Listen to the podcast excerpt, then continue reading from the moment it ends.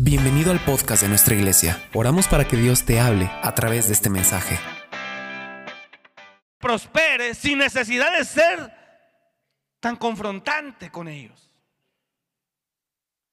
Y delante de Dios le digo a los que pertenecen a esta casa, Dios me dice, usted hable y no calle. Usted hable. Habrá quien no quiera, pero no tengas miedo. Usted hable. Y más te vale que no calles.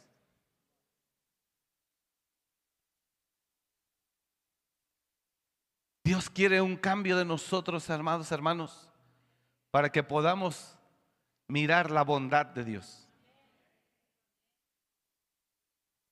Pero si llegamos, si, si, lo- si somos personas incorregibles,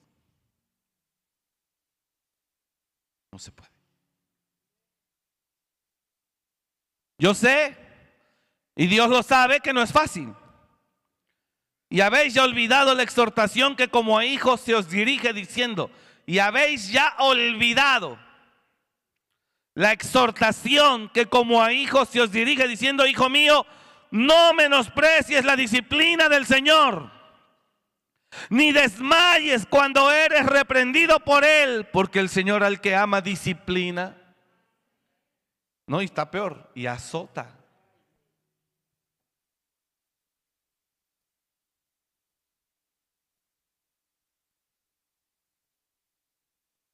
Si hubieses aceptado disciplina, no, mejor no digo esto porque si no voy a pegar ahí, pero... Bueno, a ojos cerrados se la digo.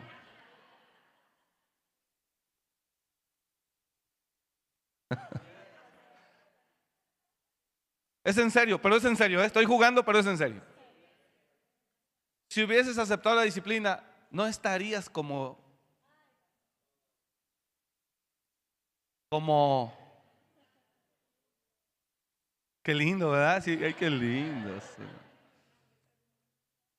Si hubiese aceptado la disciplina, no estaría solo, no estaría sola, no estaría en esa condición financiera, no estaría en esa situación de esclavitud en la que está atrapado. Porque la disciplina salva el alma, libra tu alma. Y las personas con carácter que confrontan están en extinción. Porque en lugar de, ser aceptados en medio de la sociedad, son rechazados. Por eso todos los comunicadores, conferencistas, pastores, prefiero dejar de ser pastor que confronta a ser coach, que cae bien.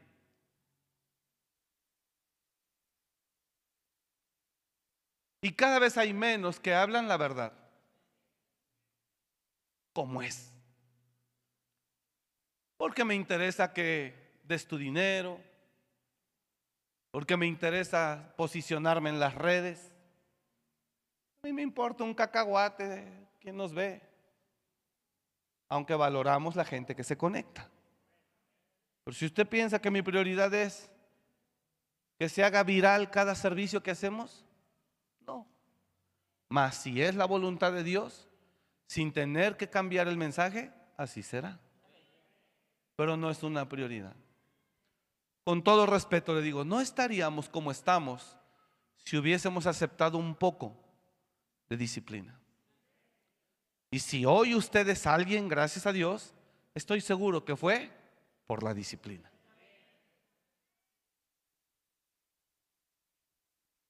¿Te quedaste solo? ¿Estás sola? No es culpa de Dios. Dios usó a gente para decirte lo que tenías que cambiar, pero no lo quisiste hacer. ¿Estás en una situación económica difícil? No es porque no hay oportunidades para ti y para todos los demás, sí. El mismo dice en la escritura, oportunidad y ocasión acontece a todos. Pero eres tú el que cuando tuvo dinero no quisiste que nadie te dijera cómo se tenía que manejar. Que cuando tuvo una buena oportunidad de trabajo no quisiste ser corregido.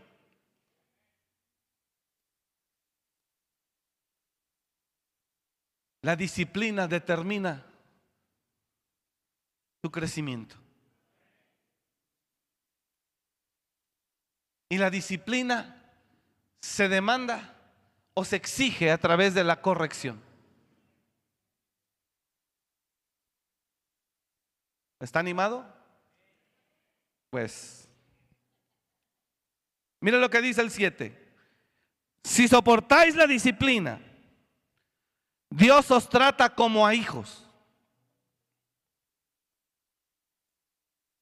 Porque ¿qué hijo es aquel a quien el padre no disciplina? ¿Qué hijo?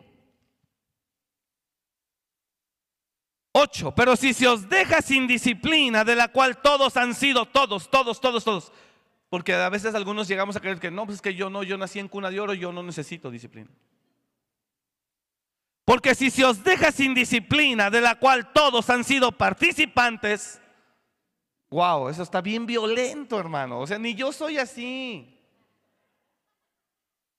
Ni yo hablo así. O sea, no necesita ayunar 40 días para entender lo que Dios habla.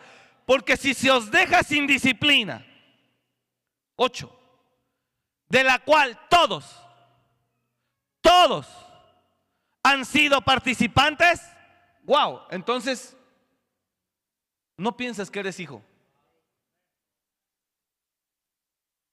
Está bien fuerte, hermano. Yo hasta siento fue decirle porque yo lo quiero a usted. Yo lo quiero a usted de verdad, pero siento hasta feo decir eso. Es más, lo voy a decir, pero rápido, bastardo.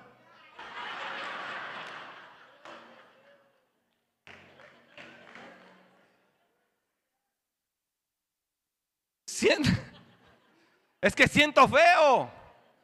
Pero le vamos a cambiar un poco el término. Es, no eres hijo, eres extraño. Eres desconocido. Eres desconocido para mí, no eres hijo. Porque si se os deja sin... Así que cuando usted le predican un cristianismo que no tiene que ver con corrección, sea anatema.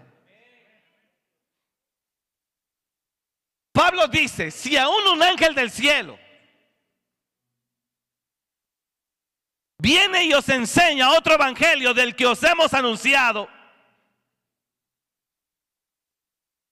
si aún un ángel del cielo, Gálatas, si aún un ángel del cielo os predica otro evangelio del que os hemos anunciado, sea maldito. Si a usted le predican un evangelio que no tiene que ver con corrección, no es el Evangelio de Cristo. No es. Porque Dios quiere que suframos, que perdón, no quiere que suframos. Por eso corrige primero.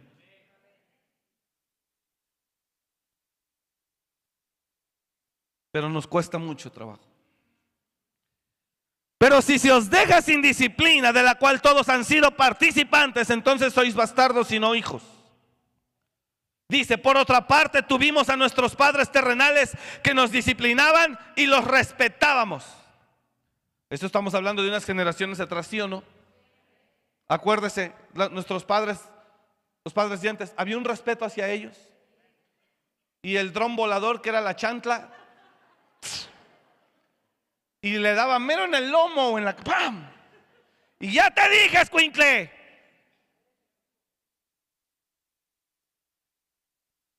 El dron volador de esos años, hermano, imagínense. Era un dron, era un dron de aquellos años. Salía volando esa chantla.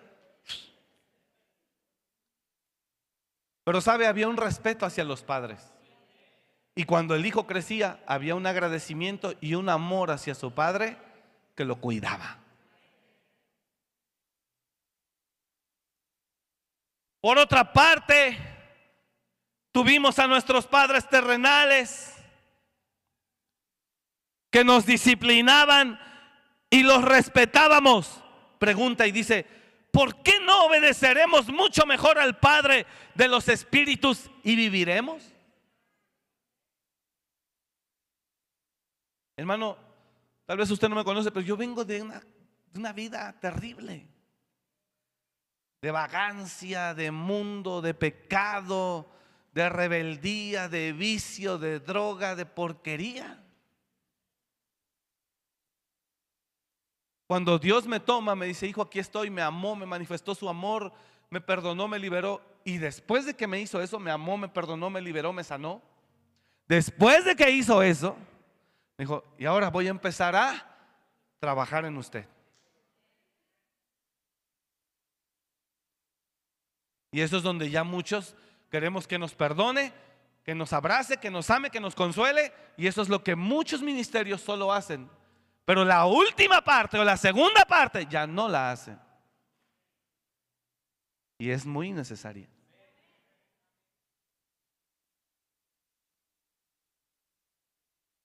Y aquellos ciertamente por pocos días nos disciplinaban, verso 10.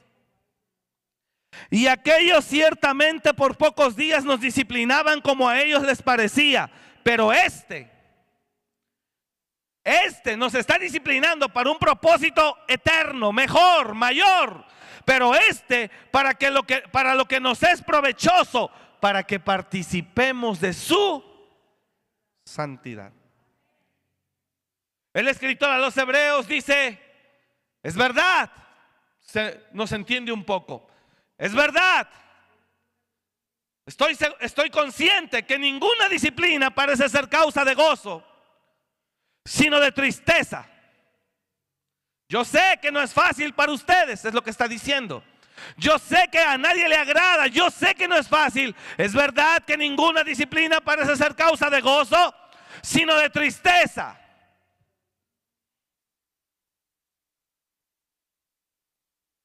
Mire, yo conozco gente que no prefiere perder la oportunidad, prefiere irse que aceptar la disciplina. Ha, trabajado gente con nosotros en el ministerio y a nivel pastores. Y hay pastores que le he dicho, mira hijo, trabajas tres, tres días y medio a la semana. Se te paga tu semana. Cuando pides permiso se te da. Nunca se te ha descontado nada. Cuando no llegas a trabajar, no se te descuenta el día. Y nadie de los que ha trabajado aquí puede hablar eso. Nadie, y se lo digo de cara. No llegan a trabajar, nunca le he descontado el día. Llegan tarde, nunca le he descontado el día. Nunca. pero trabajas tres días y medio a la semana. Y ahorita que te llamo la atención me dices que si no estoy de acuerdo, que te prefieres retirar. Lárgate. Dios santo. No tienes vergüenza. Trabajas tres días y medio y de los cuales llegas tarde. Nunca te llamo la atención, nunca te bajo el sueldo. Y ahorita que te digo, necesito que por favor comprendas un poco. No, pues si no le gusta y si no se siente cómodo, yo me retiro, pastor.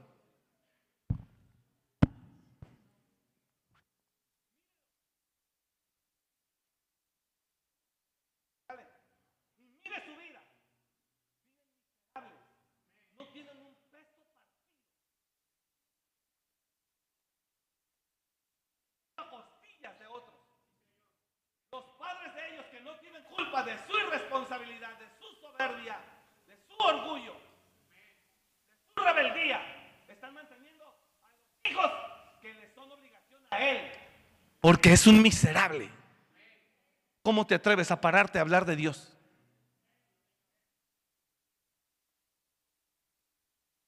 No, dale, dale, dale, dale, dale.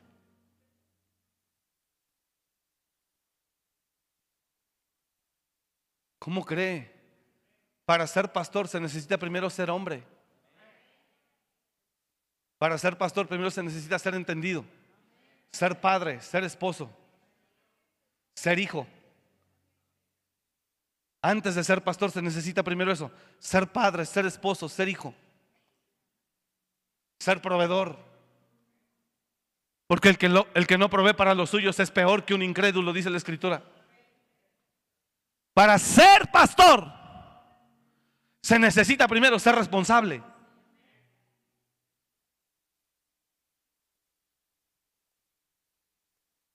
No le dije nada, se lo dije con pinzas. Ahora se lo digo como se lo estoy diciendo a usted.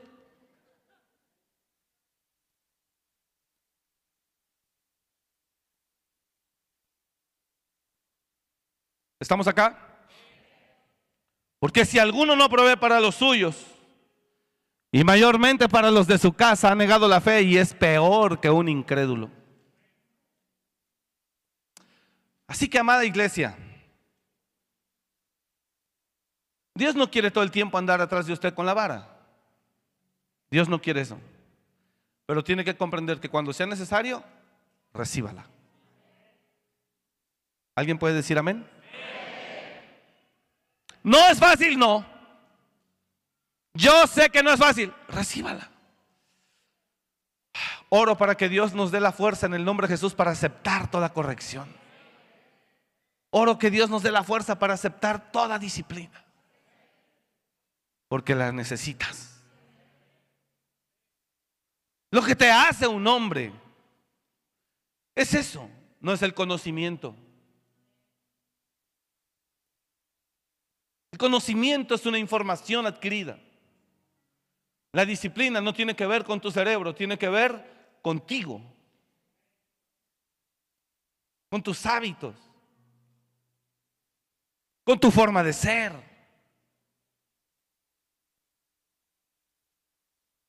Así que no desmaye. El verdadero evangelio tiene que ver con eso. El apóstol Pablo es un modelo de un hombre fuerte que establecía el carácter de Cristo. Y un día estando él con Bernabé, el libro de los Hechos dice que estaban todos unánimes, estaban juntos orando maestros, profetas, buscando a Dios para ver quién les iba de, quiénes iban a emprender el primer viaje. Y después de estar en ayuno y en oración, el Espíritu Santo habla y dice, apartadme a Bernabé y a Saulo para la obra a la que los he llamado. Apartadme. Apartadme a Saulo, a Bernabé y a Saulo para la obra a la que los he llamado. Y entonces Bernabé y Saulo comienzan el primer viaje misionero. La cabeza en ese primer viaje, la cabeza en ese primer viaje está exactamente como lo describe el verso, Bernabé y Saulo. Él es la cabeza, Bernabé. ¿Quién es Bernabé? Él es un hombre que tiene una característica, míreme acá por favor. Es un nombre que tiene una característica de mucho amor. El nombre Bernabé significa hijo de consolación. Es un nombre muy hermoso, muy lindo, muy buena gente, muy cuate. Y en ese primer viaje el Espíritu Santo es claro y dice, apartarme a Bernabé y a Saulo para la obra a la que los he llamado. Pero de repente, de repente viene Juan Marcos, sobrino de Bernabé, y le dice, tío, tío, yo quiero ir contigo, tío. Y Bernabé, que es figura de un hombre amoroso, buena gente, se lo lleva. Número uno, no fue la instrucción del Espíritu. Pero Bernabé se lo lleva y Pablo no puede decir nada porque Pablo es el segundo en mando. No es la autoridad. Entonces se lo lleva y va con él Juan Marcos, su sobrino. Pero Juan Marcos, cuando ve en el primer viaje misionero que las cosas no eran fáciles, que había amenazas, que había pedradas, que había cárceles, que había azotes, que no era tan fácil servir a Dios, andar allá afuera en el calor, en la incomodidad, en el naufragio.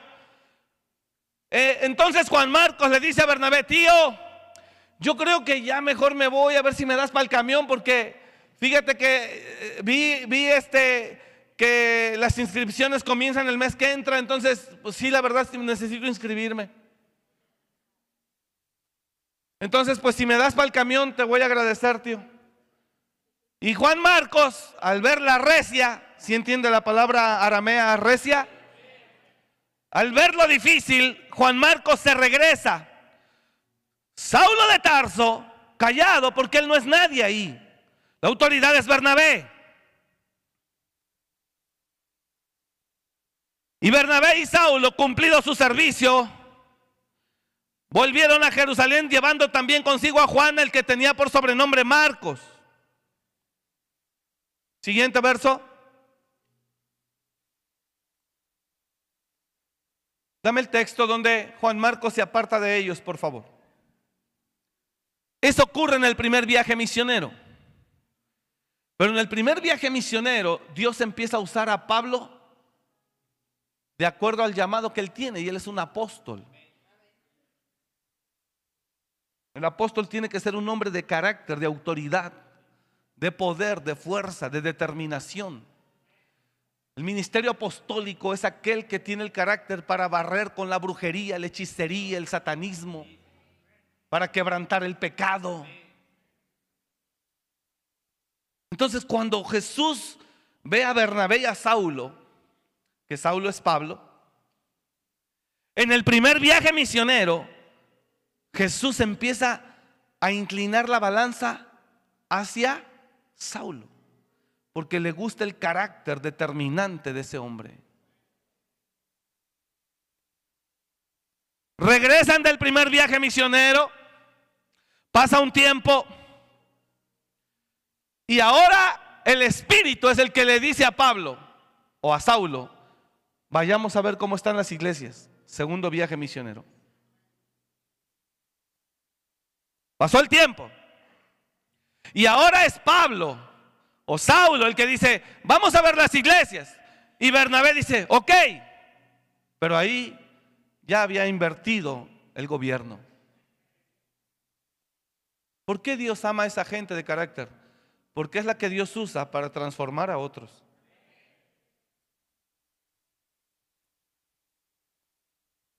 Esa gente de carácter es la que te dice a ti, tu corazón no es limpio, arrepiéntete.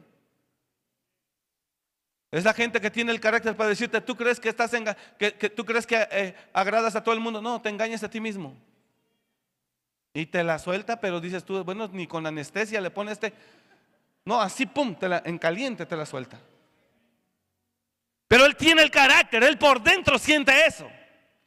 Y él mismo lo quiere rechazar, pero no puede porque está en él. Dios lo puso. Porque Dios tiene en la tierra hombres así para ceñir al mundo.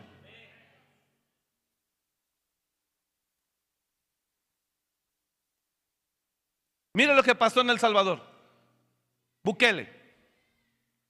Ese hombre entró al gobierno y dijo, no, señores, aquí se acabó.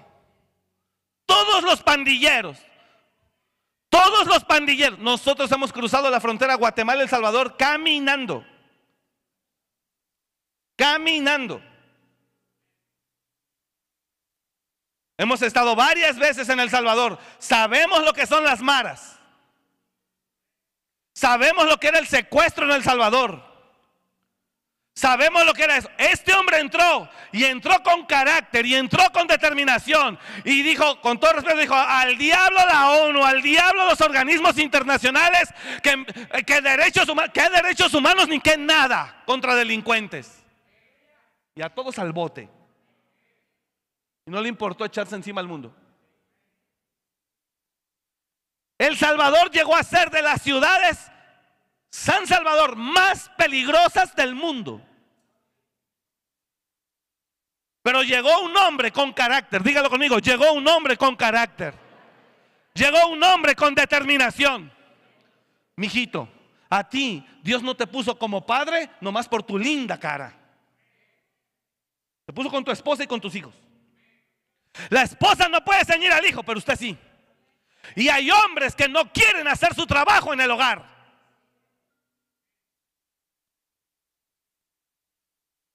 Una mamá con dos hijas hermosas, se le van a acercar varios coyotes y lagartos por esas hijas. Cuando vean que aparece el padre detrás de esas hijas, esos cochinos lagartos la piensan dos veces para acercarse. Y va a agarrar a la hija y le va a decir, y más te vale que vengas bien por ella, porque si le haces algo, yo mismo te mato. No por nada Dios da la autoridad al hombre, para que le ejerza en su casa.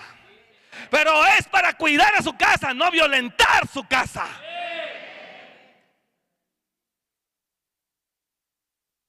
Usted es el león.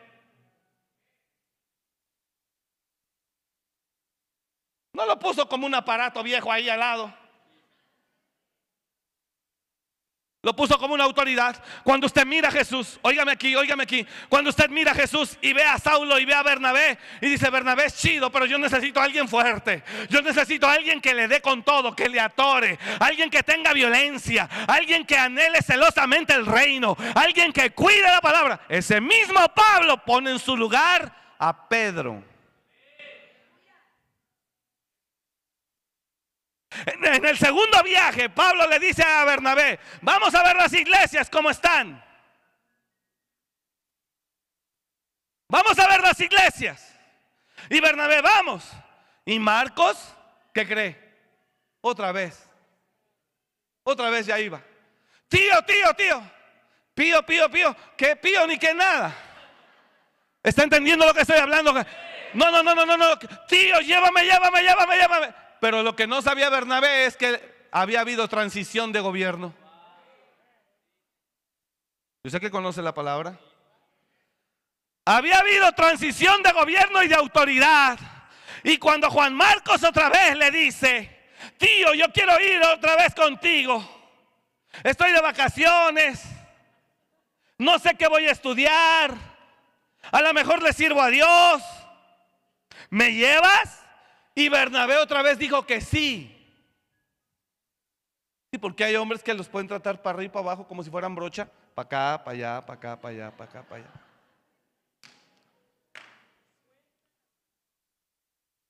Y Bernabé le dice, sí, está bien. Pero ya Pablo se para y dice, él no va. No es su tiempo. Y entonces Bernabé, el hijo de consolación, que no tenía carácter para ceñir a su sobrino, ahí sí se le puso al brinco a Saulo. Cálmate, pues si ya se te olvidó que yo te introduje con los apóstoles. ¿Te acuerdas cuando no creían en ti? Y yo les dije que ya Dios te había tocado. Tranquilo. Que dijo, no, Señor, será el sereno, pero Dios me posicionó ahora. Él no va. Nos abandonó. No tiene carácter. No es su tiempo. Y Bernabé dice, ah, pues si mi sobrino no va, yo tampoco voy. Pues no vayas.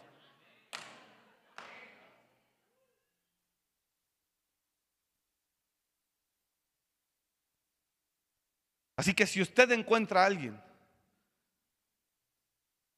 que le diga las cosas como son, alabe a Dios. Es señal de que el Padre está más presente en su vida que nunca. Es señal de que el Padre está presente en su vida. Que lo ama, que está con usted.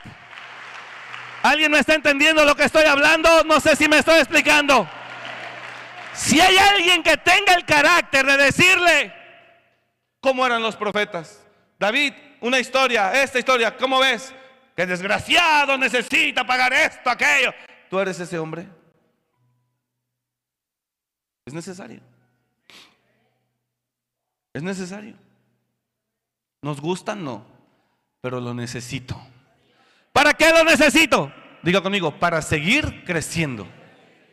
No creo que es porque Dios lo disfruta, no, a Dios le duele. Pero es para que usted siga creciendo, no hay más. Para que usted prospere. Es bueno. Duele, sí, hermano. Pues si uno mismo está ahí. Porque si se os deja sin disciplina de la cual todos, todos todos, yo también. Todos, todos, todos, todos. Con mucho respeto, al pastor Otilio lo respeto. Es un hombre de mucho respeto y todo. Y hace unos meses yo hablé un poco firme con el pastor. Le dije, pastor, vamos, esfuércese. Quiero verlo en la iglesia. Véngase. Y él humildemente lo recibió. Aquí está todos los domingos. Gracias, pastor. Lo recibió. Él pudo haber dicho, porque digo, no sé la edad que tenga el pastor, pero, pero él puede decir, ¿quién eres tú? Puede ser hasta mi hijo. Pero él tuvo la humildad para decir, sí, apóstol, ahí estaré. Vamos, pastor. Vamos.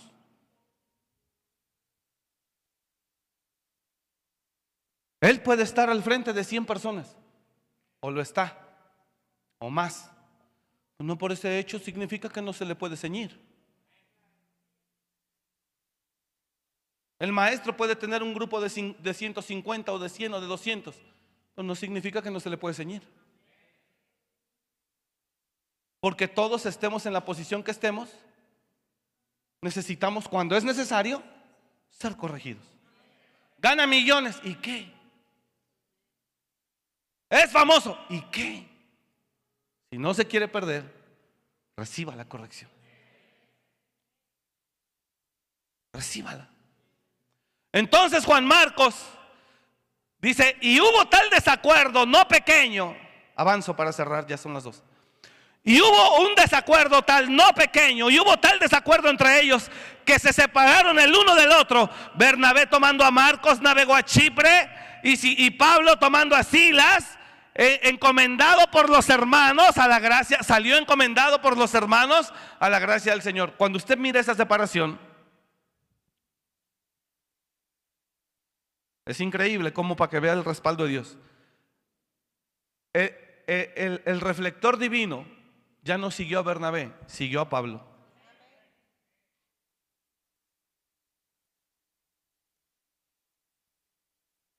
Y lo usó para escribir casi todo el Nuevo Testamento.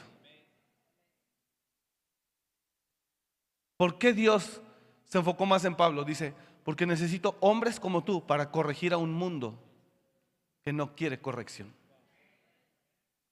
Y los quiero corregir porque no quiero que se pierdan. Prefiero corregir a tiempo que cuando llegue el día final yo te diga, no te conozco. Más vale ser corregido a tiempo. Que cuando llegue el día donde diga, I'm sorry.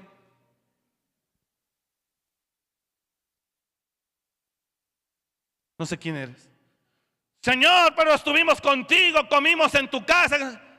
No sé quién eres, por no decirte, fuiste un rebelde toda tu vida, ahí comías, pero ¿qué cambiaste? Ahí estuviste, pero ¿cuándo cambiaste? ¿Cuándo aceptaste una corrección? Le hablo como los pastores o el pastor que le estoy diciendo, oiga, Pastor Omar, quiero hablar con usted, quiero ver si me da permiso de los lunes no trabajar porque yo tengo que hacer esto, más esto, más esto, llevar a mi niña, que no es que. Digo, ok, tómese el día. Y es que también los jueves, los domingos, ah, no, el domingo ya llegamos noche, ok, tómese el lunes. Trabajaba martes, miércoles y jueves. Y es que el jueves yo tengo que ir a dar una clase acá, entonces quiero ver si puedo llegar nada más en la mañana y me voy en la tarde. Ok, váyase. Trabajaba tres días, hermano.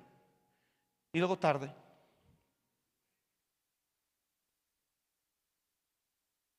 Ah, pero sí están hablando aquí en la iglesia, predicando y todo. Dios dice a ellos, dice, ¿y tú qué tienes que decir de mí? ¿Tú qué tienes que tomar mis palabras en tu boca si tú aborreces la corrección?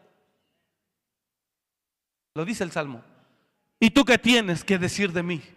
¿Qué tienes que tomar mis palabras en tu boca? Si tú eres el primero que aborrece la corrección, yo necesito ahí a alguien que corrija, pero no al que evade la misma corrección. No sé si me está entendiendo. Déjese la leo porque es necesaria.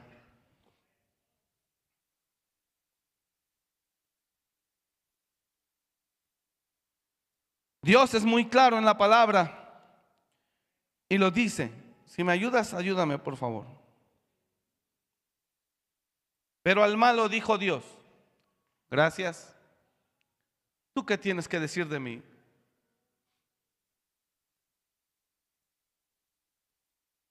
¿Qué tienes que hablar de mis leyes? ¿Y que tomar mi pacto en tu boca?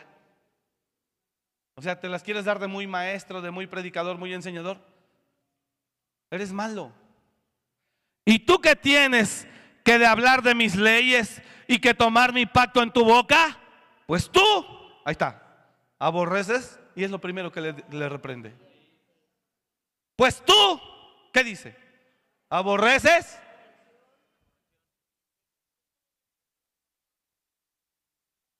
Al mundo cuando tú no te dejas corregir. Te digo, por favor, llega temprano. Cobras la semana completa. ¿Te enojas? Míralo. Mira su vida. Miserables. No me gozo. Me da coraje, miserables. Porque prefieren la miseria que ser corregidos para crecer. Prefiere la miseria. La consecuencia de la rebeldía es la miseria. Y prefiere eso que dejarse corregir para crecer. ¿Cuántos están aquí? Hermanos, esto termina en un minuto más, en serio. Y usted sale allá y es como lo que es hoy aquí independiente, pero no echa la basura la, la enseñanza. No la eche a la basura. Pero al malo dijo Dios. Iba a decir, ya le iba a cerrar, pero no. No, sí, pero ya nos vamos. Bueno, al ratito. Pero al malo dijo Dios, ya terminé. ¿Qué tienes tú que hablar de mis leyes y tomar mi pacto en tu boca? Pues tú aborreces la corrección y echas a tu espalda mis palabras. Ahí.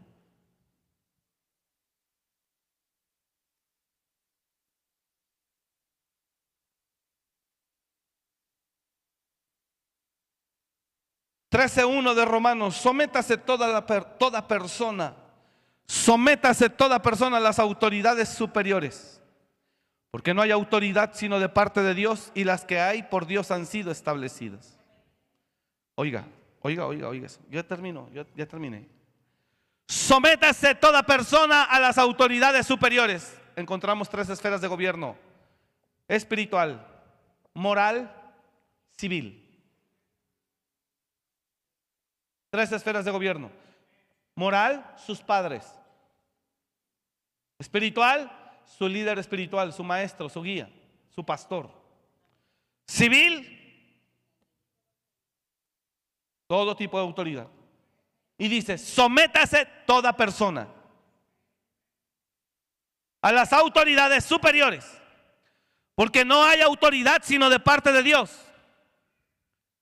Y las que hay por Dios han sido establecidas. Oiga el 2. De modo que quien se opone a la autoridad, a lo establecido por Dios, resiste. Y los que resisten, acarrean condenación para sí mismos.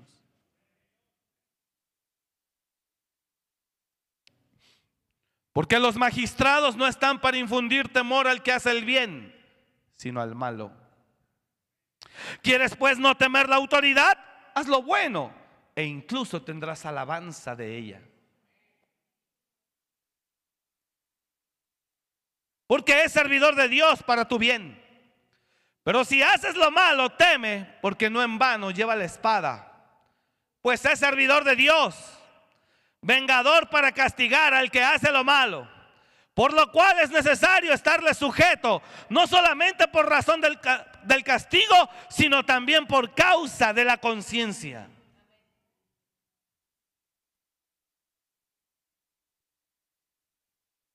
Usted es independiente, usted tiene su vida, usted es jefe en su casa, sí, amén. Pero siempre tenga la humildad para decir, pero el que manda es Dios. Abraham era riquísimo. Cuando vio al ángel fue y se le postró. Y era riquísimo. ¿Sabes quién fue un rebelde de primera? Lot, su sobrino, que por consecuencia de su soberbia, rebeldía, cayó hasta atrapado en Sodoma. Quedó atrapado en Sodoma. Va Abraham, lo libera y en lugar de regresarse con el tío, no, nada más dice, gracias tío, me regreso a mi lugar, porque yo soy jefe. ¿Y cuánta gente engañada creyendo que es jefe y no avanza? tiempo de morir. Es tiempo que yo mengo y que Cristo crezca dentro de mí. Dios lo ama y quiere lo mejor para usted. Ánimo. Sabemos que no es fácil. A mí también me cuesta, hermano, pero la necesitamos. Nos hará crecer mucho. La iglesia está allá, allá, allá al final la iglesia nos hará crecer mucho. No la menosprecie. Hagámoslo bien, hagamos siempre las cosas bien como corresponden, para que no estén encima de uno. Pero cuando hay algo que está ahí, va a entrar el Señor y te va a decir, alinea esto, hijo, por favor. hágalo. No resista. Y verá cómo papá Dios lo va llevando. Porque eso es lo que Dios anhela. El propósito de su disciplina para con nosotros es para que participemos de su santidad. Señor, bendecimos tu nombre este día. Póngase de pie si es tan amable.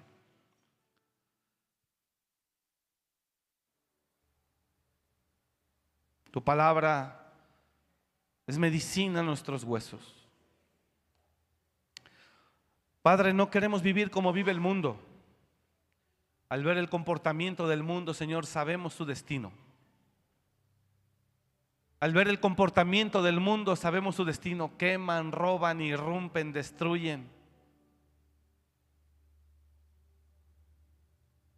Mire, hermanos, voltea un camión voltea un tráiler con cilindros de gas. Apenas vi en la noticia eso, antier. Así, no, no vi, la verdad no lo vi todo, eh, nada más así vi, creo volteó un camión, tráiler, no sé. La única imagen que vi es gente se paró de sus carros, baja, agarra los tanques que puede y se los lleva.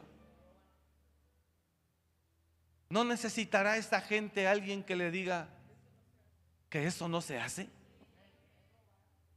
Estamos descompuestos.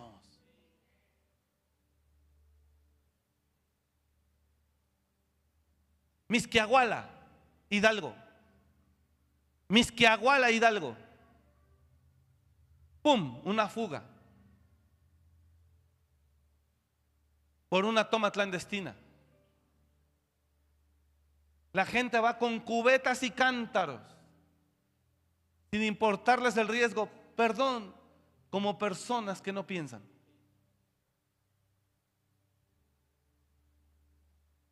Para de ese ducto de gasolina que atraviesa subterráneo y que está expuesto y se está derramando el combustible, 20 pesos el litro. Y la gente se bajó de sus autos con tambos con garrafas.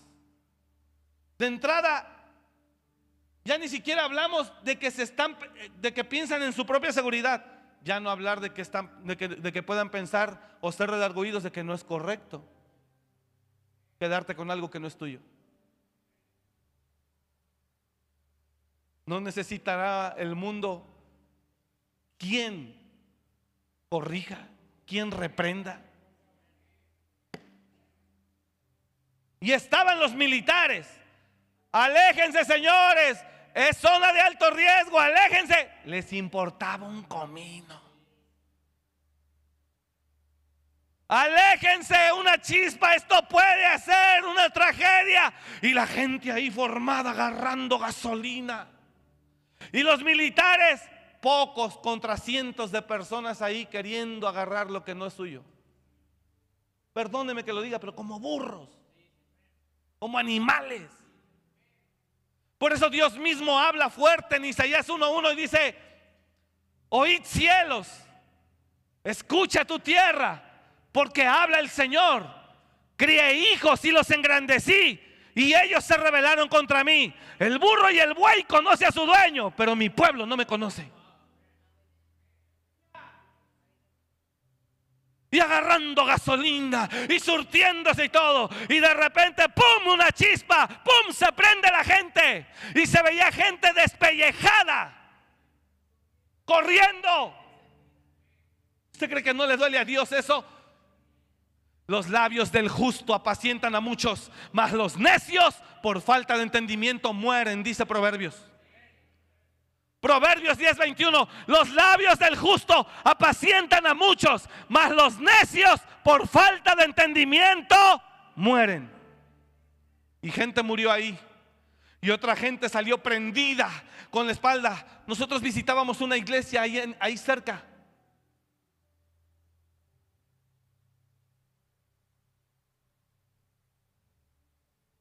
Se necesitan hombres que hablen la verdad. ¿Quiere que le diga por qué no hay muchos hombres? Porque todos están corrompidos. Y nadie tiene autoridad moral para abrir la boca.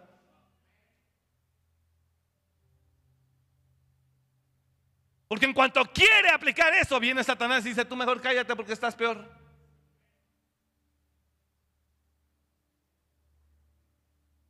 Dios lo ama. Y es muy claro, el ser humano se resiste. La gente cada vez más mal. Una manifestación no, tiene que ser un tumulto, tiene que ser un cohecho, tiene que ser un robo, tiene que afectar vehículos, afectar negocios, afectar, dejar en la ruina a la gente, destruir la ciudad. ¿Es esa tu reclamo?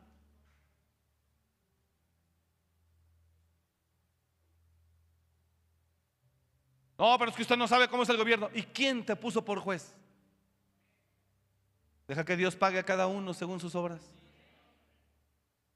Pero eso no te justifica para hacer lo malo. Cuando la persona se sienta a escuchar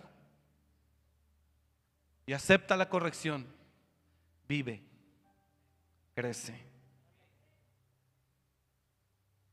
Entre más seamos humildes, no tendremos problema para recibir.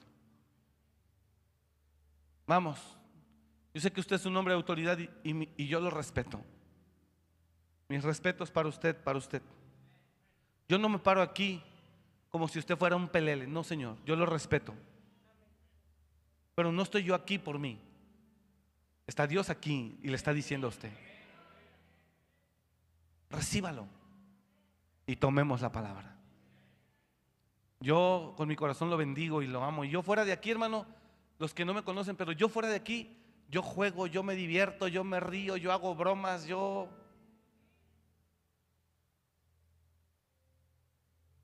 Pregúntele al equipo que viene a grabar noches de restauración después del programa, jugamos, nos divertimos. Yo fuera de aquí, yo soy un hombre como usted.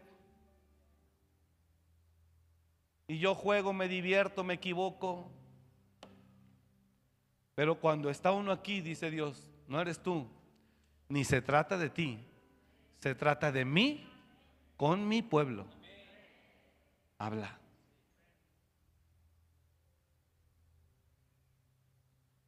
Dios nos ama. Señor, gracias. Estamos cerrando un año más. Gracias que nos has dado vida. Gracias que nos has dado salud. Gracias que a pesar de todo, Señor, nos amas y estás con nosotros. Gracias. Recibimos tu palabra este día. Ayúdanos.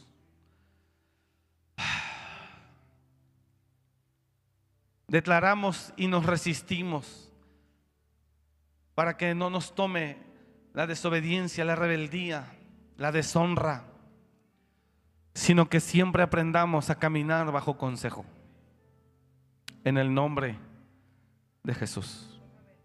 Señor, gracias. Diga conmigo, gracias Señor. Yo recibo tu palabra. Gracias. Bendecimos tu nombre en este día. Y te amamos, Señor. Gracias, Señor. Recibe toda la gloria porque tú la mereces. En el nombre de Cristo Jesús. Gracias, Señor. Por favor, lleva con bien a todos a casa donde vayan, guárdalos en el hueco de tu mano, bendíceles. Y te ruego, Señor, que esta semana que comienza, ellos vean tu favor, ellos vean tu bendición. Y nosotros, con la autoridad que nos has dado por tu gracia, los bendecimos. En el nombre de Jesús. Y toda la iglesia dice, amén. Que Dios le bendiga mucho. Gracias por venir. Gracias por escuchar este mensaje. Comparte y suscríbete. Para más información de nuestro ministerio visita www.amoryrestauracionmorelia.org.